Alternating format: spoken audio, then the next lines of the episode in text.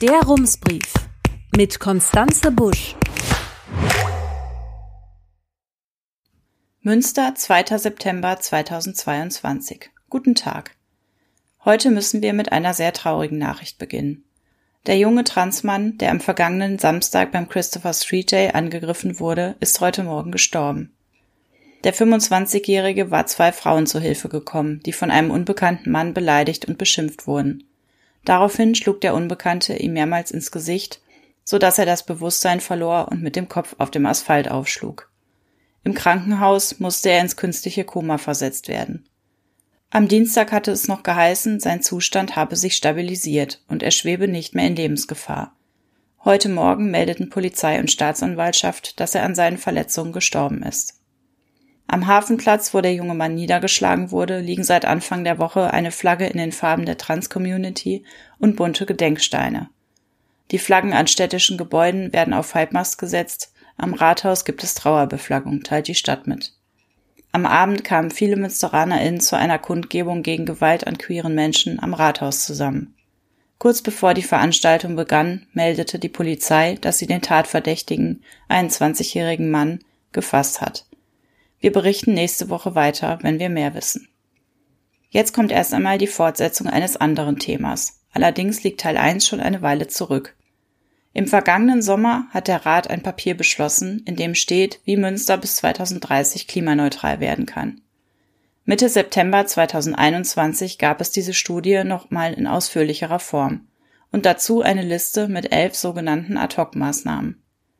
Die meisten waren zwar doch nicht so ad hoc, wie die Stadt es darstellte, aber nach knapp einem Jahr kann man ja mal fragen, wie es so läuft. Wir gehen die Maßnahmen durch, die sich die Stadt vorgenommen hatte. Nummer eins: Energiestandard KfW 40 für neue Gebäude. Den Standard hat der Rat im vergangenen September beschlossen, kurz nach Erscheinen der Konzeptstudie. Also gleich ein erster Erfolg, wie schön. Dazu muss man aber sagen, die Stadt hat hier ein klitzekleines bisschen gemogelt. Denn dass das beschlossen werden würde, wusste sie natürlich schon, als sie die Forderung auf ihre Ad-Hoc-Liste geschrieben hat. Grüne, SPD, Linke und die damalige Ratsgruppe der Piraten und der ÖDP hatten den Energiestandard schon im August 2020 beantragt. Und ab Sommer 2021 hatte die Politik das Thema im Rat diskutiert. Aber wir sind großzügig und vergeben einen Punkt. Nummer zwei Solaranlagenpflicht. Die wurde zusammen mit dem Energiestandard KfW 40 im letzten Herbst beschlossen. Auch das wusste die Stadtverwaltung also schon vorher. Seit dem 1. August dieses Jahres sind HauseigentümerInnen außerdem verpflichtet, eine Solaranlage zu installieren, wenn sie ihr Dach grundlegend sanieren. Noch ein Punkt. Nummer drei: Ein Förderprogramm für sogenannte Nichtwohngebäude. EigentümerInnen sollen dabei unterstützt werden, Bestandsgebäude energiesparend umzurüsten oder eine Solaranlage anzuschaffen. Für Wohnhäuser gab es so eine Förderung schon. Die Ad-Hoc-Liste sah etwas Ähnliches auch für andere Gebäude vor. Und hier läuft es nun gar nicht gut. Die Förderung für Wohngebäude ist bis Ende des Jahres gestoppt. 2023 soll aber frisches Geld kommen. Für gewerblich genutzte und andere Nichtwohngebäude hat die Stadt ein Förderkonzept entwickelt, teilt das Kommunikationsamt auf Anfrage mit. Das Amt schreibt außerdem, vor dem Hintergrund der aktuell hochdynamischen Entwicklung in der Baubranche und den Energiemärkten sowie der umfangreichen Förderlandschaft auf Bundesebene und der aktuellen Haushaltssituation der Stadt Münster wurde die Entscheidung getroffen, das Programm vorerst nicht in die direkte Umsetzung zu bringen. Das heißt, Geld gibt es keins, weil die Stadt es nicht übrig hat. Was gibt es stattdessen? Eine kostenfreie Energieberatung für kleine und mittelständische Unternehmen.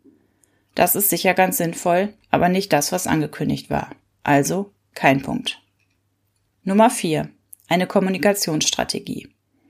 Damit alle mitmachen, müssen sie Bescheid wissen und motiviert sein. Dafür hat die Stadt eine Kommunikationsstrategie entwickelt, die seit diesem Frühjahr, Zitat, in die Kommunikationsstrukturen und Kommunikationskanäle der Stadtverwaltung gezielt einfließt. So teilt das Presseamt mit. Ob das schon etwas gebracht hat, können nur Sie, unsere Hörerinnen, uns sagen.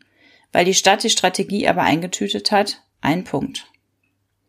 Nummer 5. Ein Handlungsprogramm Klimaneutrale Stadtverwaltung 2030. Das hat der Rat im Dezember 2021 beschlossen. Der größte Hebel sind laut der dazugehörigen Studie die städtischen Gebäude und da vor allem die Schulen.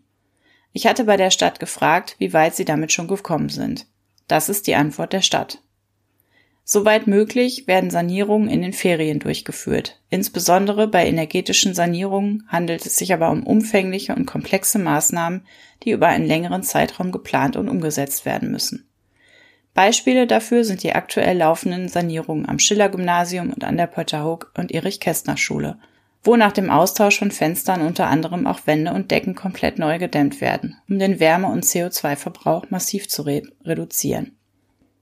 Am Ludwig-Erhard Berufskolleg wird bis Ende der Herbstferien der Austausch von rund 400 Fenstern abgeschlossen werden. In den kommenden Jahren werden die energetischen Sanierungen weiter ausgebaut, um das Ziel der Klimaneutralität 2030 zu erreichen. Ganz genau kann ich Ihnen die Frage also heute noch nicht beantworten. Zur Orientierung 46 städtische Gebäude sollen saniert werden, 35 davon sind Schulen. Aber wir sind großzügig und vergeben einen Punkt, denn es ist ja was passiert.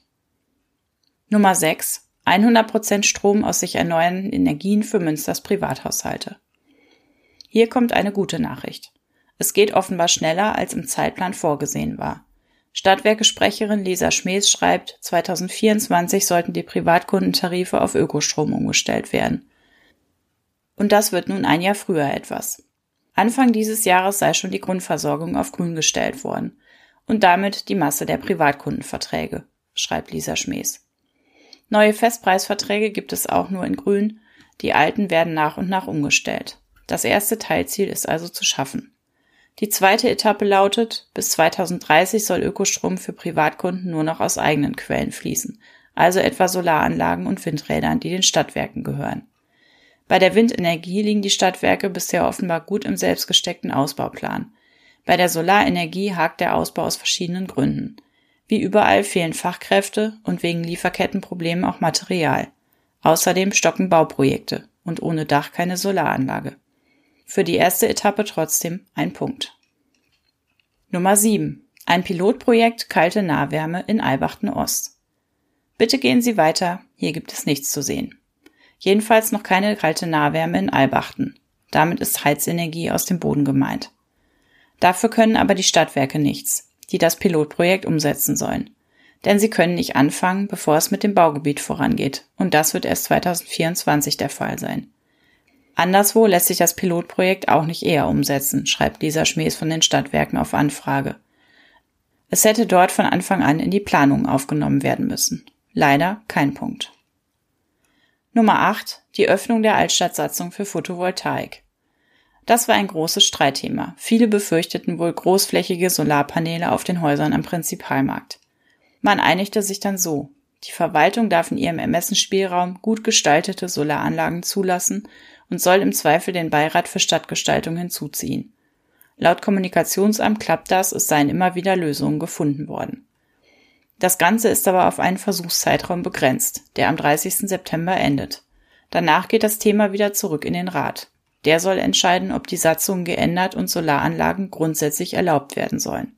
Bisher also ein halber Punkt. Nummer 9. Eine energetische Sanierungssatzung. Die Stadt könnte sogenannte Sanierungsgebiete festlegen. Darin müssten alle, die die Bausubstanz ihres Hauses sanieren, es dann auch gleich energetisch fit machen. Eine solche Satzung wäre ein wirksames Instrument, teilt die Stadt mit insbesondere vor dem Hintergrund der viel zu niedrigen Sanierungsquote von durchschnittlich ein Prozent in Deutschland. Allerdings sei es auch ein starker Eingriff in Eigentumsrechte und daher noch in Prüfung. Bisher kein Punkt. Nummer 10. Energienutzungs- und strategische Wärmeplanung. Diese Planung müsste die Verwaltung ganz neu entwickeln. Das Ziel wäre ein Wärme- und Kältekataster, um ähnlich wie bei der kalten Nahwärme natürliche Wärme- und Kältequellen in der Stadt zum Heißen oder Kühlen zu nutzen. Die Stadt schreibt, sie sei dran. Im Juni sei schon einmal die Wärmeversorgung für künftige Baugebiete geregelt worden. Am Rest wird noch getüftelt und das Tempo hat die Stadt offenbar nicht alleine in der Hand. Bund und Land arbeiten an Vorgaben zur kommunalen Wärmeplanung und entsprechenden Förderprogrammen, die die Stadt dann berücksichtigen muss. Trotzdem bisher kein Punkt, weil kein Kataster. Nummer 11. Reduzierung des Individualverkehrs und Ausbau des Umweltverbundes. Das ist die komplizierte Formulierung für es sollen weniger Autos herumfahren, dafür mehr Busse und Fahrräder. In der Ad-Hoc-Liste ist die Rede vom Masterplan Mobilität, dem Radverkehrskonzept und anderen Vorgaben. Die müssen wir hier aber nicht alle durchgehen. Wir kürzen ab. Es fahren nicht weniger Autos durch Münster, sondern mehr. Da ist also noch kein Erfolg zu verbuchen. Kein Punkt. Macht zusammen fünfeinhalb von elf Punkten. Wir machen uns eine Notiz und fragen nächstes Jahr wieder nach.